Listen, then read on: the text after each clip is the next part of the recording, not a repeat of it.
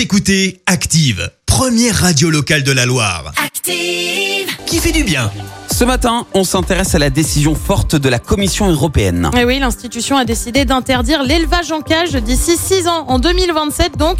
Une victoire pour les défenseurs de la cause animale. Ça concerne qui? Eh ben, Ça concerne les poules, les lapins, les canards ou encore les veaux. La Commission a en fait suivi une volonté citoyenne, une sorte de pétition euh, qui euh, s'appelle pour une nouvelle ère sans cage, soutenue par 170 ONG, qui a récolté un peu moins d'un million et demi de signatures. Bah ouais, ça fait beaucoup. Hein.